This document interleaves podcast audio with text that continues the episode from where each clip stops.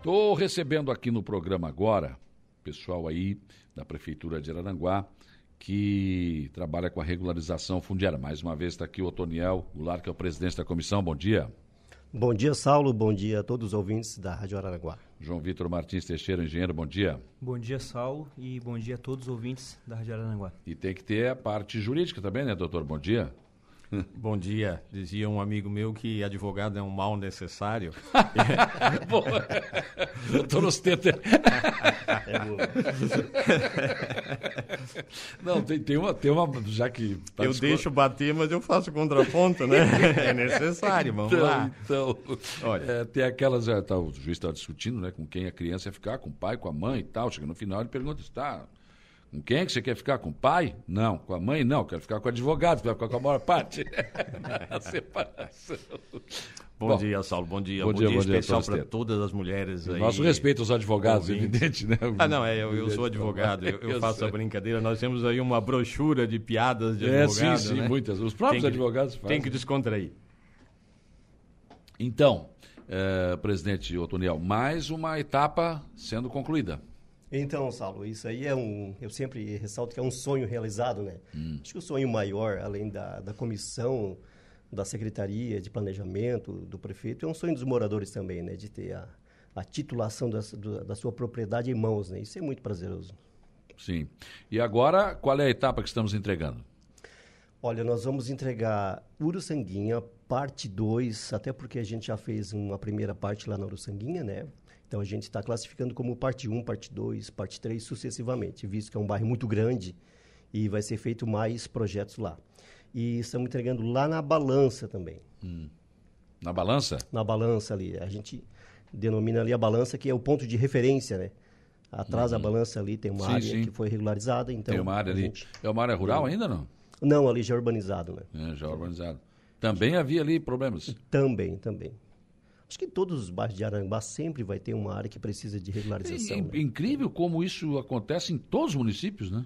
Exatamente, em todos os municípios. Não é uma coisa só de Araranguá, é todos os municípios do Brasil. Doutor Stanton, me explica essa, essa questão, por exemplo, é, porque aí a pessoa, a pessoa acabou comprando uma posse, é isso? É, Saulo, eu, eu sempre elogio eu sempre elogio essa iniciativa federal e municipal, principalmente, de ter abraçado essa oportunidade, essa janela que aconteceu, hum. porque o, me explica isso, o que ocorre. Aquilo que eu já falava aqui em outras oportunidades. Em algum momento da história daqui para trás, alguém não fez o que precisava ser feito. É que era o cumprimento das leis como elas eram estabelecidas, as posturas, os loteamentos clandestinos que se fazia vista grossa, tá? E o que que acontece? Isso é um problema que não é simplesmente jurídico, ele é social. Uhum. Então chegou num ponto que foi necessário flexibilizar a lei, porque a exceção estava perigosamente se tornando a regra. É.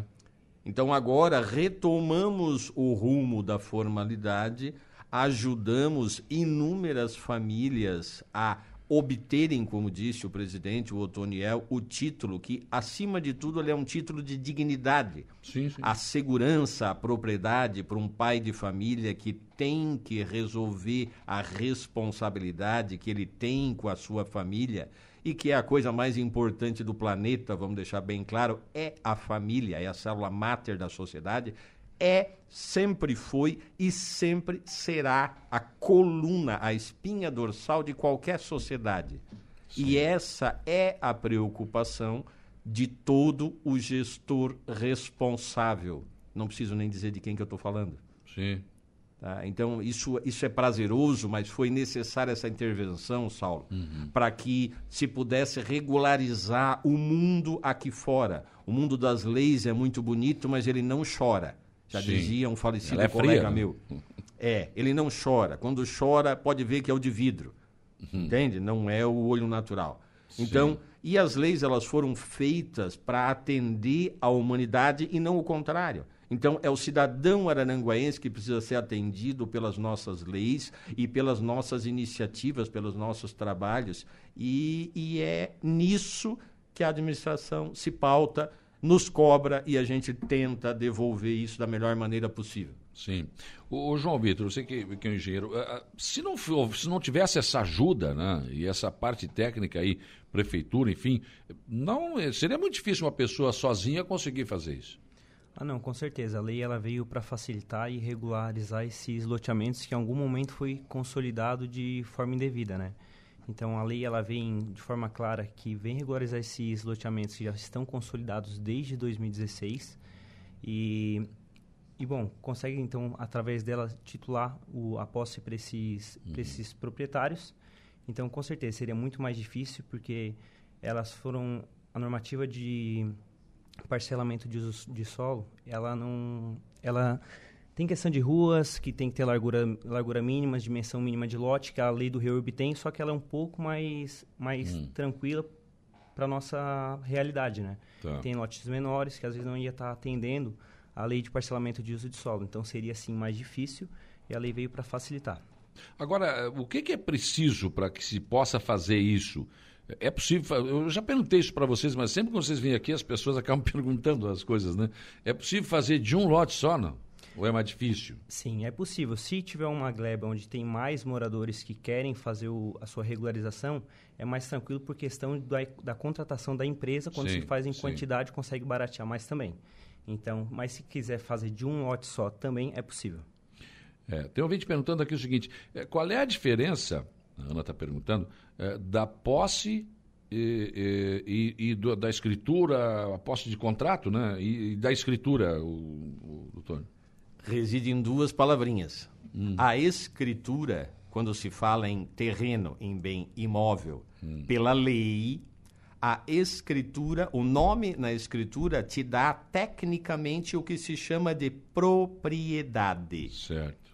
Enquanto que o nome no contrato te dá a posse a propriedade, tecnicamente falando, por isso que os cartórios usam aquele bordão, quem não registra não é dono. É, é, é. é, é em função disso. A lei civil diz que a propriedade imóvel de terrenos, ela só se transmite com a transcrição no cartório do registro de imóveis. Uhum. Por isso a diferença. Posse Sim. é uma coisa física, é o que eu detenho ali pessoalmente, fisicamente, certo, Saulo. Certo. Propriedade é uma questão burocrática de lei. Eu só posso me intitular proprietário, tecnicamente falando, claro, se o meu nome está lá na escritura dentro do cartório de registro de imóveis. Senão eu não sou. Senão eu não sou. Ah, Sim. mas eu sou porque eu tenho, o terreno é meu, já faz 15, 20, 30 anos, 40 anos tu tens uma posse ad usucapionem, ou seja, uma posse que fez com que houvesse uma coisa que no, no, direito se fala em prescrição aquisitiva, que pode fazer o proprietário perder a propriedade. Pode, mas é uma discussão. Mas é uma expectativa de direito. Ou não Exatamente. Também. É uma discussão claro. que pode ter Resultar vários percalços em, no caminho. É, então, a diferença é essa. Certo, a diferença é essa. E é, e é, isso que vocês estão fazendo, quer dizer, a pessoa que, que, que está nessa situação, ela tem uma posse, ela não tem a escritura. Exato. É isso, Toniel? Exato. É bem interessante porque é, é um desejo do pessoal, né, fazer é, os trâmites legais para poder vender, poder construir as suas não, propriedades. Aí não pode nem financiar, não pode não fazer pode nada, nada, né? É, então, eu acredito que sim, é interessante, Saulo, que eu tenho recebido algumas pessoas que tem me questionado em relação a isso e até em relação a, ao porquê que tem que pagar isso, né? Hum. Já deixando claro essa parte, as pessoas quando procuram uma empresa ou procuram a prefeitura, a gente caminha para uma empresa, né? Porque a empresa tem que fazer o levantamento topográfico de todo o estudo da área, né? Por isso que a empresa, por isso que o proprietário paga esse valor para a uhum. empresa, para depois disso ter a, a sua titularidade, né? Bom, o, bom dia, Saulo, bom dia, Toniel. Qual a situação do nosso reúbe aqui da Polícia Rodoviária, tendo em vista que o nosso terreno é doação em vida do nosso pai e não houve compra? Nesse caso, estão pedindo contrato de compra, mas não houve essa compra. Como é que fica? O, o Guilherme está perguntando aqui. Na verdade, pega o posseiro registral ou o proprietário da matrícula mãe e faz um contrato para essas pessoas, né? Por mais que seja de trâmite familiar, se hum. faz um contrato para elas, né? Contrato daí? Exato. Essa é a saída. Exato. E vocês podem ajudar, não? Podemos. pode procurar a prefeitura que a gente diligencia essa questão com eles. Uhum. Pode ajudar também. Sim. Quantas famílias vão ser beneficiadas agora? Ali na, uh, na balança são 28 famílias. E na Uruçanguinha, a parte 2, que a gente ressaltou, são 23 famílias. Né? 23. Puxa, 23. considerável número de pessoas. Considerável. Né? Que passarão Muito até. E, e, nesse caso, eh, por exemplo, havia posse e havia escritura, um proprietário, ou, eles, ou era irregular, o loteamento que era irregular? Não, era irregular, né? O, a, a, pessoa que era o dono da, da matrícula mãe, que a gente diz, que era hum. da área maior, ele acabou vendendo, como o doutor Steto frisou, o João frisou. Certo, certo. Vão vendendo por alguma questão de necessidade, enfim. E, vão fracionando e é, pronto. Vai só dando uma promessa de, de, de Não, compra, deixa, né? Deixa que depois eu arrumo. É, depois a gente arruma lá na frente. Ainda bem que chegou esse momento da HIRB, né? É. Então eles dão os contratos, as pessoas têm o contrato em mão e agora procuram para fazer a regularização. Né? Mas hoje, por exemplo, já não dá mais para fazer esse tipo de, de, de, de, loteamento no peito, assim, né, doutor? À vontade, né? Acho que é o. Quem é o... Não, a, o Ministério Público, ele ultimamente ele está batendo bastante quanto a isso, o, a lei de parcelamento do solo não permite que sejam feitos esses desmembramentos clandestinos. A regularização fundiária ela vem para regularizar o que já está consolidado. O que foi consolidado lá em 2016, então a lei vem para regularizar. Hoje não é sair fazendo loteamento, vendendo lote, abrindo rua e esperar que a regularização fundiária vai depois dar o título de posse. Então, sim. fazer dessa forma irregular hoje pode haver penalidade sim. É. E a lei não atende esse tipo de caso. É, eu acho que a prefeitura nem permite, porque hoje não. tem que entregar com energia, com água, com tudo, né? Com Exatamente. Toda a infraestrutura, né? A REURB exige uma mínima infraestrutura também. Porém, o, quando eu falo lei de parcelamento de solo, seria a lei para fazer os atuais loteamentos. Uhum. Então, hoje, hoje não atende, a lei do REURB atende fazer um loteamento clandestino e sair dando a escritura de uhum. fato, é para regularizar o que já está estruturado desde claro, 2016. Lógico. O, o, o Guilherme está dizendo que a situação dele é bem mais complicada, doutor. é que não tem escritura mãe. O pai dele comprou há mais de 60 anos e nunca foi feito documento algum. Ele ficou na terra, sobreviveu da terra até pouco tempo. É, Saulo, nesse, nesse, caso aí tem algumas formas de comprovar a titularidade da pessoa que mora já há muito tempo em cima hum. da terra. Né? Como o João bem ressaltou, é, esse marco da lei é 22 de dezembro de 2016. Né? A partir dessa data não é mais é, permitido fazer essa regularização. No caso dele, ele pode comprovar por outras formas. Pode, se ele não tem um contrato de compra e venda, contrato de gaveta, ele pode ter um talão de energia, né? Desde que, que esteja para comprovar, né? para comprovar a posse. Até um talão de PTU, até mesmo um telefone fixo que receba o boleto na casa. Isso comprova que a pessoa é, é posseiro daquele terreno ali. Sim. Então, tem é. essas formas. O talão de água também pode comprovar. Se a pessoa não tem nada, eu perdi o contrato, não tem nada, mas tem um talão de água e energia, isso que a gente citou agora, ele pode uhum. ter isso como base para dar a sua titularidade. A Sinara Feck Becker pergunta o seguinte: e o lar legal é algo legal de fato? É algo válido? O Lar Legal é um programa totalmente diferente da REURB. O Lar Legal, ele importava em acionar o mecanismo do judiciário. Tá? É. E a experiência que nós tivemos aqui com o Lar Legal, não por culpa, na realidade, não por culpa do judiciário, mas por uma sucessão de culpas, inclusive dos prestadores de serviço que à época se apresentavam, são pontuais. Tem coisas hum. que deram certo, Sim. mas tem coisas que não deram certo. Certo, certo. Por falta de documentação, o mecanismo da justiça ele é sempre mais burocrático, ele é sempre mais demorado, é naturalmente mais demorado.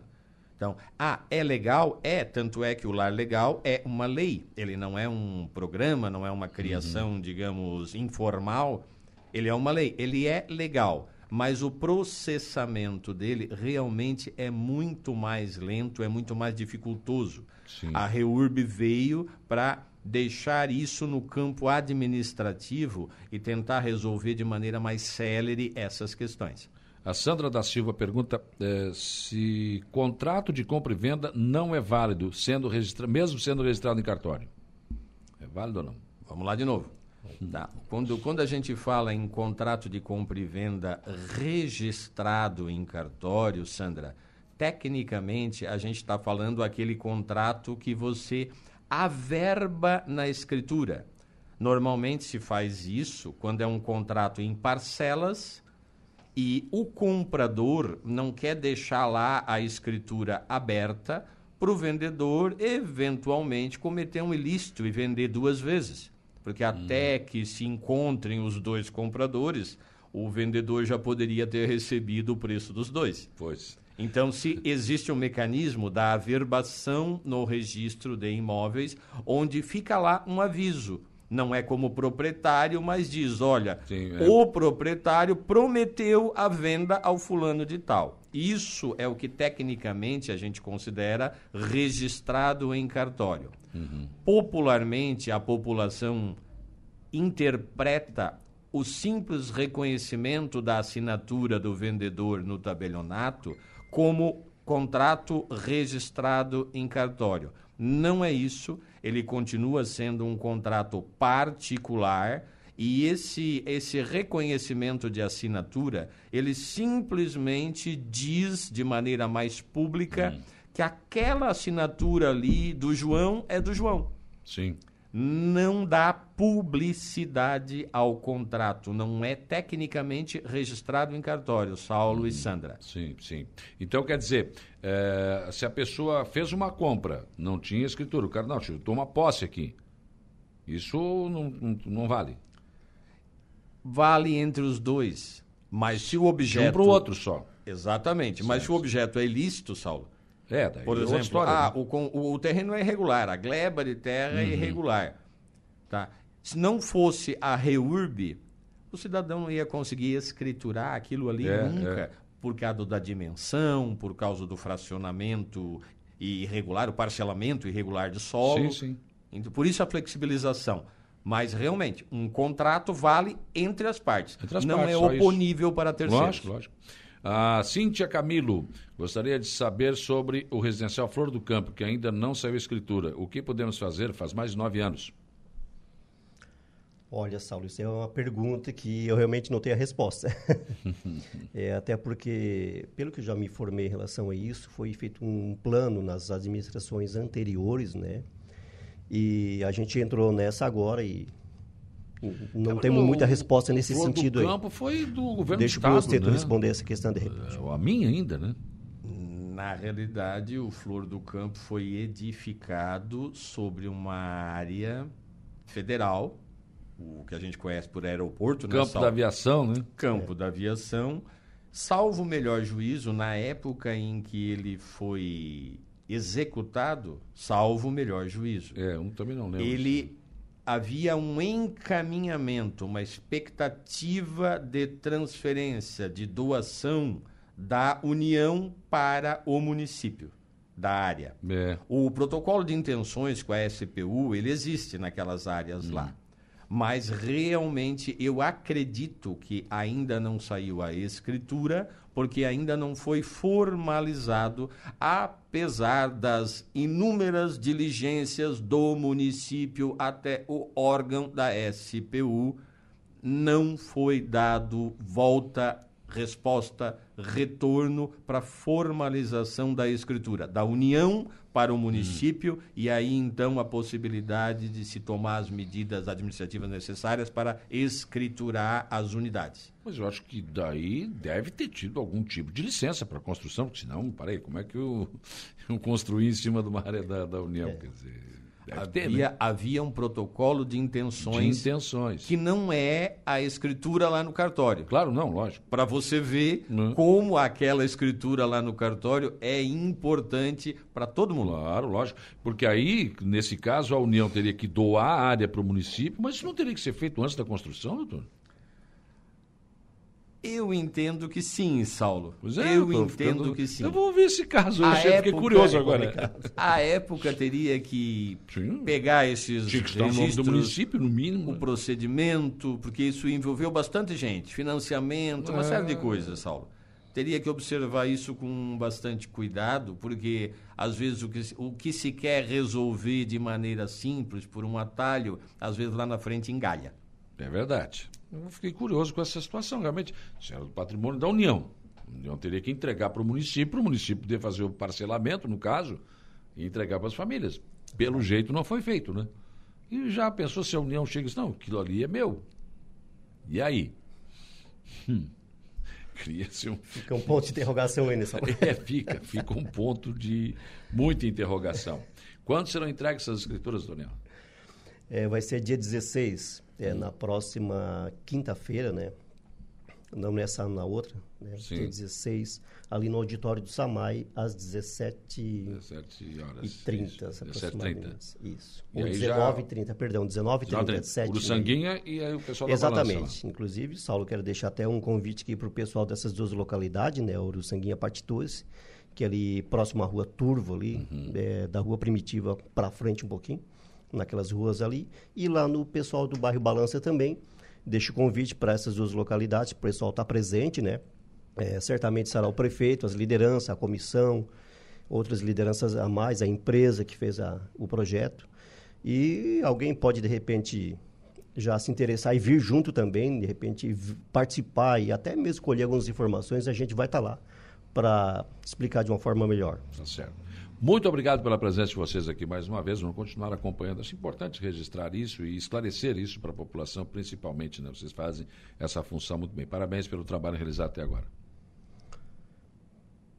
Obrigado, Saulo. Obrigado a todos os ouvintes aí da Rádio Aranguá. Qualquer coisa pode chegar na prefeitura nos procurar e fazendo um oferecimento especial aí para minha esposa Elaine, que está sempre me assistindo, né? E também para todas as mulheres aí pelo Dia Internacional da Mulher. Deus Só, abençoe só uma, uma última perguntinha de última hora aqui. O Pedro Pedroso tem uma residência em Ilhas, pago IPTU. Tem como fazer escritura? Daí tem que ver qual é a situação, né, doutor? Sim, tem que ver qual é a situação. O IPTU, ele, pela lei, ele tanto é oponível, ele é cobrado tanto do proprietário ou do possuidor, Saulo. Existe ali uma escala de prioridades na cobrança do IPTU. Tá? Então, o fato de pagar IPTU, claro que deixa claro que ele tem a posse. Há um lançamento público em nome dele sobre uma posse. Isso é muito importante, na realidade, de ter. Sim. Tá? Então, ao, ao revés de ser um defeito ou uma dificuldade, não, é uma facilidade justamente para o objetivo que ele quer. Nós teríamos que observar, Saulo, se a residência dele está em área de preservação permanente É, ou tem- não. Aí são todas umas questões pontuais que precisaria analisar pontualmente o imóvel dele. Ele pode sim se dirigir à prefeitura e ter alguma informação sobre isso. Deve ir, nós convidamos a que se dirija à prefeitura, porque o objetivo é esse. O objetivo é Claro. esse. É o cidadão ter essa dúvida, ir lá esclarecer e a gente, na medida da- do possível e da legalidade, poder resolver para ele. Bom, eu estou tentando encerrar essa entrevista, mas os ouvintes não querem. o Marcos Galvão de Oliveira dizendo, bom dia, comprei um terreno de um casal que se separou e o juiz autorizou uma das partes a vender o terreno ah, para as custas que eu comprei. Daí ele está dizendo aqui, eu fiz a escritura e não consegui registrar por conta da falta de um documento ah, deixa eu ver aqui, de um, de, de- era falta de um documento referente à separação que está no arquivo morto. Eu não posso solicitar esse documento, pois é segredo de justiça, pois se trata de uma separação. A vendedora se desinteressou em ir atrás do documento. Eu devo entrar com uso capião extrajudicial ou entrar com processo normal, onde um juiz vai exigir desta vendedora o documento para que eu possa finalizar o registro? Eu entendo, eu entendo que o caminho mais curto, se realmente a falta é só do documento, eu iria buscar por aí. Ah, eu não posso porque é segredo de justiça. Sim, mas nada impede que você constitua um advogado, ele peticione no processo, mesmo sob um manto do segredo de justiça, demonstre o seu interesse. O seu interesse está lá dentro do processo, o juiz autorizou, tá? há um alvará autorizando a venda. Tá? Procure recurso, procure um advogado e ele pode sim entrar dentro do processo, demonstrar o seu interesse e pedir o desarquivamento para pegar a cópia do documento e satisfazer o cartório. É o caminho, mais- no seu entendimento, mais curto. Mais curto, mais rápido. Mais rápido. Obrigado, doutor. Obrigado também. Obrigado, Saulo. Gostaria de agradecer aí a Rádio Aranguá pelo espaço que sempre cede para a gente vir aqui falar um pouco sobre o, o REURB. E gostaria de mandar um abraço a todas as mulheres aranguaenses pelo seu dia. É, meu pai deixou um pedaço de terra e gostaria de escriturar o que fazer. A Vânia também. Pé, procura o Otoniel na prefeitura, né? Procura, procura nós lá que a gente dá o caminho lá para eles. tá bom.